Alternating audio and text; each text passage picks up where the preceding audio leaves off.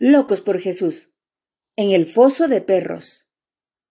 Trofim Dimitrov, Belene, Bulgaria, 1960.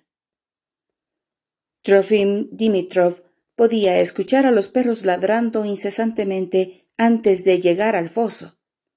En el camino hacia el foso estuvo orando fervientemente por sus enemigos, por los guardias, quienes al llegar lo echaron desnudo a los hambrientos perros. Inmediatamente se escuchó un gran aullido. Cuando los oficiales se acercaron para mirar dentro del foso, pudieron ver al hermano Dimitrov arrodillado, orando, y a los perros en completo estado de pánico. Ladrando salvajemente, los perros daban saltos tratando de brincar las paredes, en un intento por salvarse del poder extraño que emanaba de aquel hombre.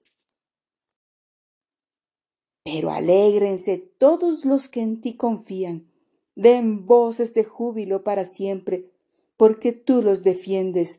En ti se regocijen los que aman tu nombre, porque tú, oh Jehová, bendecirás al justo, como con un escudo lo rodearás de tu favor.